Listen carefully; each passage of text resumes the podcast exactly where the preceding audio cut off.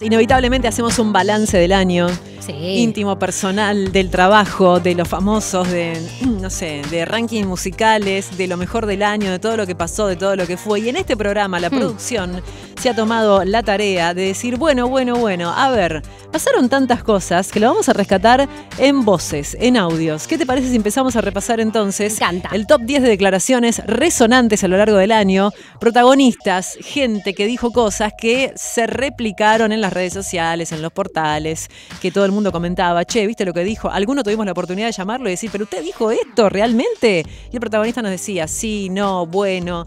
Eh, casi nadie se arrepiente de lo que dice, ¿viste? Es como una cosa que da... ca- ca- Casi nadie recula. Va, dejan que O vaya bajando la espuma. Claro, por- eh, no, es pareciera como que está mal decir no, bueno, en realidad me arrepentí un poco, lo dije en un momento así como exacerbado. No, no, no, no. Por lo menos de los que tenemos acá, este, no, no habría sucedido ahí el mea culpa. ¿Te acordás cuando Alfredo Casero, a mediados de mayo de este año que pasó, que parece que fue hace mil años, eh, en La Nación Más, era un asiduo invitado de Luis Majul, Mm. estaba casi siempre ahí. Sí. Eh, bueno, pero en un momento se hartó, se levantó, así como que nadie se lo esperaba, eh, y dijo un montón de cosas. Vamos a repasar ese momento. Está molesto conmigo y lo siento. Y no me molesta, pero yo se los tengo que Ah, si decir. no te molesta a mí tampoco, yo, yo, yo mira cómo estoy. Ay, qué plomo, Dios mío. Yo no puedo, no puedo. Si vos me estás diciendo Pero a vos mí. te yo estás refiriendo vos- a mí. Sí. Sí. Ahora me refiero a vos. ¿Puedo terminar de hablar? Ah, sí, casado. Ustedes son una manga, todos ustedes, todo lo que están haciendo en este país, todo lo que vienen haciendo, lo están haciendo absolutamente sabiéndolo. Los periodistas saben lo que están haciendo y se están llevando todo. Y no me tomes por pelotudo, no me tomes por pelotudo, No por porque violento. después te cagás en las patas y empezás a, empezás a ver mandelas por todos lados. Ustedes periodistas, que les va bien y lo primero que hacen es ponerse pantalones chupines y ganar plata. La gente está en la calle y siguen viendo a ver si está bien o si está mal que esa persona esté o no esté ahí. Porque Gracias. los políticos no pueden, sí, echame. No, no, echame, te digo gracias. echame, no hay ningún problema. No, te- te- Vos te te agarrás solo. el problema, no yo. ¡Tremendo! Tremendo, un enojo tenía, me acuerdo de ese día. Pero pará, él lo carga, le dice, sí, casero. Le dice así, me parece que ahí es lo que Oh, más le sí, molesta. ahí se despertó la fiera. Me parece Golpea que no. la mesa, todo. Y bueno, no es lindo que te carguen, y menos en público. No. Y menos una persona que usa chupi. y lo Para mí que había algo ahí, ¿eh? ¿Eh? No había ya, Ya venía, a- algo sí, había sucedido. mal, ya venía mal. Porque reaccionó como, "Wow". igual es medio como que no sabes cómo va a reaccionar casero. Bueno, esto pasaba en el mes de mayo en el Mm. eh, canal La Nación Más con Alfredo Casero, que fue una de las frases, ¿viste? Una- y después no lo vimos más a Casero. Es verdad. No, no, no, no. En los medios no apareció. No sé si en las marchas, si hubo alguna marcha, si apareció en alguna marcha. No lo recuerdo. El mes de mayo estuvo bastante picadito. El legislador porteño Roy Cortina, eh, aliado al larretismo, Mm. presentó en la legislatura a un ciudadano que quería exponer acerca de un proyecto cultural. Pero para presentarlo se ve que se le traspapelaron los documentos. ¿Viste? Cuando te dan muchas hojas que tenés que numerarlas. Tenés que numerarlas. Tenés Y que leer. sí. A veces cuando lees a primera vista cosas. es un lío. Mirá lo que le pasó. Se confundió y leyó algo que era confidencial. El primero es Eduardo Horacio Tacconi, docente del Conservatorio Superior Manuel de Falla. Creó diversas orquestas en provincia de Buenos Aires. Junto a Luis de Lía, en 2017 fue echado de su cargo por el ministro de Cultura de la Nación, Pablo Abelluto. Eh, Buen día, no sabía que iban a plantear mi currículum. Uf, tremendo. Bueno, qué importancia numerar las hojitas. Poner ahí, viste, los separadores, viste, Sí, con dale, colorcito. esto es lo que va, esto no. Abelluto le dice, aparte es Qué Abeluto, señor peligro. Recortina. Carpetazo. Qué bárbaro, claro. Se le escapó el carpetazo. El intendente de Pehuajó habló sobre la basura, Pablo Zurro. Sí. eh, habló eh, varias veces durante este año con Sí. nosotros. Pero vamos a escucharlo hablando sobre este tema. Estamos en lo que usted cree que es un basural, diagonal y ruta 226. Prohibido tirar basura, muchachos. ¿Cuántas veces quiere que se lo digan? Miren lo que hay acá afuera. No pueden ser tan brutos, tan ordinarios. ¿Por qué no la ponen en una bolsa y se la pasamos a buscar por su vereda? ¿Así quieren un peguajó mejor? ¿O pienso que están tan odiosos con su vida que me lo hacen a propósito? No me lo hacen a mí, se lo hacen a la gente de Peguajó. Basta, ¿eh? Me tienen recontra repodrido con esto. Video muy simpático Sí, diciéndole a la gente cómo tiene tiene que tratar la basura. Y sí. si tiran sí. la basura a cualquier lado, ¿qué les cuesta tenerla en la bolsita, tenerla en el tacho que corresponde? Tienen El- recontra se hartó, se repudrió. Sí, mucha R le metió al video. Re. Sí, también se hizo viral. Este, este video de Pablo Zurro, el intendente de Peguajó, diciendo, loco, no es tan difícil Claro, cuidar no, no, Peguajó. para nada. No conozco Peguajó. Bueno, tengo familia en Peguajó. Mirá, yo tengo amigas ahí en Peguajó y la verdad que nunca fui. Eh, estamos repasando las declaraciones resonantes a lo largo del año en este top 10. En el puesto número 7 es para Florencia Arieto, que estuvo invitada a TN el día. TN eh, estuvo invitada el día jueves 1 de septiembre, que fue Claro. cuando intentaron Y asesinar a Cristina. a la vicepresidenta. Ella Sí. estaba en TN y dijo lo siguiente. Ayer dijo Máximo Kirchner que iba a haber un peronista muerto a mano de la oposición, no sé qué dijo, y hoy saca una pistola a la, a la 100. O es muy berreta todo, o la verdad que son todos unos inútiles los que rodean a Cristina. Es posible que el delincuente sea delincuente. La cuestión es si fue solo o, lo, o, o le pagaron para ir. Igual es una dudo locura. de todo. Igual es una Todo es una locura. locura. Igual es todo. una locura y es una locura que. El kirchnerismo te lleva al abismo, a la confrontación entre argentinos, a la violencia en las calles, te lleva a eso. El kirchnerismo es esto. Bueno, Todo la mal lo periodista que de, TN como tratando de decirle, bueno, igual es una locura, es una locura, es una locura. ¿Qué estás diciendo, primero, Arieto? claro. Claro, cuando se te pierde el eje, ¿no? Cuando tenés como, eh, estás tan Sí. interpretando todo todo el tiempo, pensando que todo es una farsa, pensando que todo es conspirativo, ahí está, no me salía la palabra, que no podés ver lo que realmente estaba sucediendo, que era muy grave. Lo primero que tenés que decir Mm. es repudiar, pero con mucho énfasis, el intento de magnicidio de la vicepresidenta. La desesperación Una de la persona que estaba en TN ahí en la Sí, conducción que le decía, bueno, no, bueno, bueno. sí. Yo me acuerdo que, que ese día hubo varios, así que los agarró como, por decirlo de alguna manera, de sorpresa lo que sucedió. Sí. Eh, y lo primero que dicen es, salen con el ataque al kirchnerismo. Eh, y de hecho, mismo en TN, porque también había otro político, creo que no me acuerdo, eh, si no mal no recuerdo, era Tetaz, que también lo paran eh, eh, los Sí. mismos periodistas y dicen, no, pero Sí, primero le decía. Claro. Primero repudiemos, porque la verdad que lo que está sucediendo es de una locura institucional enorme. Es un intento de asesinato. Y bueno, ahí claramente la prensa, como bueno, entendiendo un poco más el contexto de lo que estaba pasando.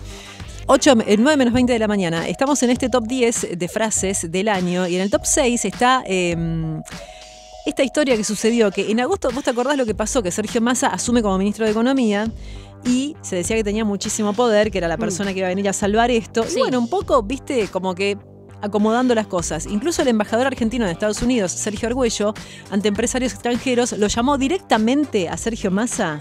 Ya en agosto le dijo, ¿Cómo? ¿Qué le dijo? A ver. presidente. Necesitan una economía argentina más estabilizada y ese es el, el objetivo principal que tiene la- el gobierno argentino y la gestión del presidente Massa. Presidente Massa. La gestión del presidente Que Massa. no me acordaba de esto. Lo dijo súper convencido. Re convencido. Tiene de muy buen frases- vínculo igual ahí el embajador. Claro. con- Sí, bueno, es muy amigo. Sí, muy amigo. Sergio Massa. Eh, claro, lo, lo- ya presentía que iba a tomar tantas decisiones que iba a ser directamente la persona, eh, el presidente de la nación. Bueno, en abril, entrevistado por Fernando Carnota, el diputado radical Mario Negri comparó la cuarentena con uno de los momentos más aberrantes que ha vivido la humanidad y este es el puesto número 5. Hagamos memorias. Ayer hablaba con un médico amigo que se acordaba cuando su hijo vino y lo metieron 14 días en una pieza de un hotel porque iba a contagiar a todo el mundo. Tremendo. Acuérdense ustedes. Sí, llegaba- llegabas de afuera y te encerraban, te, te metían en un, en un hotel. Era una simulación de Auschwitz. No te torturaban, pero saliste peor. Bueno, Carnota tampoco reacciona, No, ¿no? Digamos que cosa. acompaña lo que estaba diciendo este hombre. Eh, la verdad que las medidas, con el diario del lunes es muy fácil hablar, pero las medidas que tomó el gobierno, el Estado en ese momento, eh, fue preservar la salud sabiendo que iba a tener un- una gran complicación económica, trata- poniendo muchísima plata. El Estado puso mucha plata en, en lo que fue toda la epidemia eh, del COVID, pagó Sí. muchísimos sueldos. Eh, y así se evitó también, con estas medidas que se tomaban tan criticadas, de que llegabas y te ponían en un hotel, bueno, que el virus se esparciera y que colapsara el sistema de salud, que fue una de las cosas que no sucedió en Argentina. Igual, Vero, recuerdo, porque también en este caso, eh, desde el periodismo, se estigmatizaba mucho también a la gente que venía Sí. de afuera. Entonces digo, eh, por un lado criticás al gobierno porque está tomando una decisión de, mm, o sea, mal o bien, hoy con el diario el lunes, como decís vos, capaz no era necesario, no importa, también es fácil eh, interpretar interpretarlo dos años después, Claro, no cuando teníamos- estamos fuera de todo esto. No teníamos información, no Por había eso. vacunas. Eh, el riesgo era que te podías morir, o sea, Y, era clave no saturar, como me- mencionabas, el sistema de salud, que no sucedió, este, y fue muy importante tomar decisiones eh, difíciles en ese momento, porque también son muy antipopulares las decisiones que se tomaron. Y el, y el cargo, la responsabilidad política recae en quien está gobernando. Desde la vereda de enfrente siempre es más fácil tirar piedras. claro. Eh, y en este caso concreto tampoco es que los medios de- eh, ha- hacían esa lectura en ese momento. En ese momento, ojo que estigmatizaba muchísimo a la gente que venía afuera. Tampoco es que, bueno, dejemos solo la responsabilidad al gobierno que No, tomó no, la decisión no. de poner a la gente en hoteles. Exactamente. Bueno, estamos en ya la primeras, las primeras frases, las, las que están en el puesto número uno Sí. de este top 10 de declaraciones resonantes del año. Y mirá con quién nos encontramos. En el puesto número 4 con Luis Juez, otro cordobés que en este caso el senador Juez opina que la situación actual es muy mala y que eso lo beneficia muchísimo. Massa es un gran embustero, entonces no hay que comerse los amagues. Y, y- y lo digo con claridad porque han bajado tanto la vara que el año que viene vamos a tener muchas chances de gobernar este país. Claro. Sí. Como que todo es tan malo. Que nosotros que somos más o menos no- malos, No tenemos mucha idea, ¿sabés cómo ganamos, no? igual sabés que ¿Sabés cómo agarramos esto? recordado este puesto número 4 de juez, eh, se me viene a la mente rápidamente chiquito el de juez de las últimas semanas, cuando eh, Argentina está en pleno campeonato mundial, que dice que somos un pueblo de mierda. Sí. Eso y pará, y que después redobla la apuesta porque dice, no me voy a arrepentir de decir eso, porque le exigimos más a un jugador de fútbol que a los mismos políticos. Tratando a la gente, al pueblo argentino, sí, de sí. pueblo de mierda, no, no merecemos, no nos merecemos a políticos que piensen eso del pueblo. Vamos al puesto número 3, vamos a escuchar la voz de este referente de un local fascista en La Plata, se llama Sebastián Poch, está vinculado a la gente que atentó contra Cristina y aseguró, con un argumento que vamos a escuchar ahora, que su agrupación no es nazi. Una pregunta, ¿es un centro cultural nazi, digamos, o de ideología nazi, de, difu- de divulgación nazi? Perd- Perdón una cosa, el dueño del centro cultural, José Derman, es judío. Acá tenemos un peruano y tenemos gente que es de color negro. Es de color negro, peruano y judío. Claro, para repasar. Para dice, que sepas. Quédense el tranquilos que acá tenemos Yo tengo un amigo judío, Dios claro, tenemos este mix de gente. eh, No de ninguna nazis. manera discriminamos. No, no, no, no, no, una cosa Yo impresionante. tengo claro, mirá. Pero bueno, No, no, no, una cosa me acordaba de esto, es muy bueno. ¿eh? Merecidísimo el puesto número 3. El puesto número 2 es para el presidente Alberto Fernández y una frase que seguramente todos recuerdan. A ver. Prometo que el día viernes va a empezar otra guerra, la guerra contra la inflación en Argentina. Vamos a terminar con los especuladores y vamos a poner las cosas en orden. Ay, ay, Les ay. prometo que va a empezar otra guerra. Así con esta alegría se las anuncio. ¿Se acuerdan que lo habíamos avisado una semana antes y remarcaron todos los precios esa semana? Esto fue en el mes de marzo. La guerra contra la inflación, Bueno, señoras y la- señores. Lamentablemente está un poquito perdida este año la guerra. Bueno, Esperemos sí. que vaya mejor el año que viene. ¿Qué te parece? Y esta semana que con el título que leíste hoy del dólar blue arriba. Sí, no, que te remarca. Claro, pero es eso, remarca, pero después nadie baja nada. No, nadie. Tenemos ahí precios justos, precios cuidados, pero eh, también se pone mucho el peso sobre la gente que tiene que controlar, denunciar. Es importante saber que este, es verdad que hay especulación y es verdad que remarcan innecesariamente muchas veces, eh, pero yo no sé si queda en manos de eh, los consumidores la responsabilidad sobre eh, las denuncias y demás.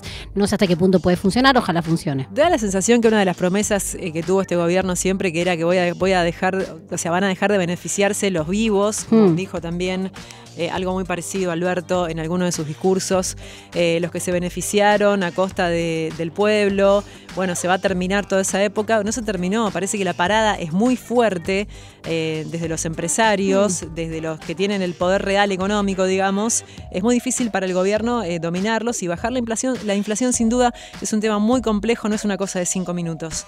Vamos a escuchar el puesto número uno de este top 10 que armó la producción de este programa de frases resonantes de este año que ya se nos está yendo de entre las manos. Señoras y señores, A puesto ¿quién número es? uno para el expresidente Mauricio Macri. Quiero decirles que claramente debe ser la sociedad más fracasada de los últimos 70 años. Y yo les digo, el año que viene, el país que tal vez fue el que inventó el populismo con Evita y Perón, sea el primero en sacárselo de encima y lo exporte al mundo, lo está abrazando al populismo. ¿De quién hablaba? ¿Cómo de quién Cuando dijo, les tengo que decir que es una de las eh, sociedades más fracasadas del Ah, mundo. De todos nosotros. Hablaba de todos nosotros. Pero no lo somos porque Pero somos campeones amor. mundiales. Pero qué amor, Mauricio. Y No. en serio, bueno, es el concepto que tiene del pueblo que supuestamente quiere llevar adelante, gobernar. ¿Sabés que Hay que eh, amar este país para sacarlo adelante. Totalmente, totalmente. Eh, varias, en varias oportunidades igual el expresidente hizo mención a esto. Y es como, es como algo bastante corriente en la oposición hablar y desmoralizar constantemente al pueblo argentino. No es el único, antes mencionábamos a Luis Juez, recuerdo a, a, a Bullrich, recuerdo a Lilita Carrió también, también hablar de eso. Digo, eh, esta, esta intención de que también muchas veces se replica en los medios, en esto de se van afuera porque en este país no se puede vivir o porque somos una idea constante, desmoralizar eh, lo que somos eh, la Argentina como pueblo, como sociedad. Bueno, yo creo que hace una semana pudimos demostrar que no somos eso, pero no por una cuestión, obviamente que somos campeones mundiales, pero ellos que esto que ellos ven como que somos, eh, destrozamos la ciudad, los 5 millones que se vinieron a, la- a Buenos Aires a festejar, bueno, la verdad que los argentinos ese día se cuidaron entre los argentinos. No hubo una organización, claramente lo venimos, lo dijimos de varias oportunidades, no hubo una organización este, demasiado este, coordinada, y si no pasó nada en la calle con 5 millones de personas festejando durante prácticamente tres días un campeonato mundial, fue porque la gente o sea, demostró que no somos una cagada. Por decirlo de alguna manera, que somos gente que nos cuidamos entre nosotros, que se puede festejar, que se puede estar contento y que podemos estar unidos todos por un mismo amor, una misma pasión. Y la verdad que creo que es una linda imagen de respuesta a los que piensan que somos un pueblo de mierda.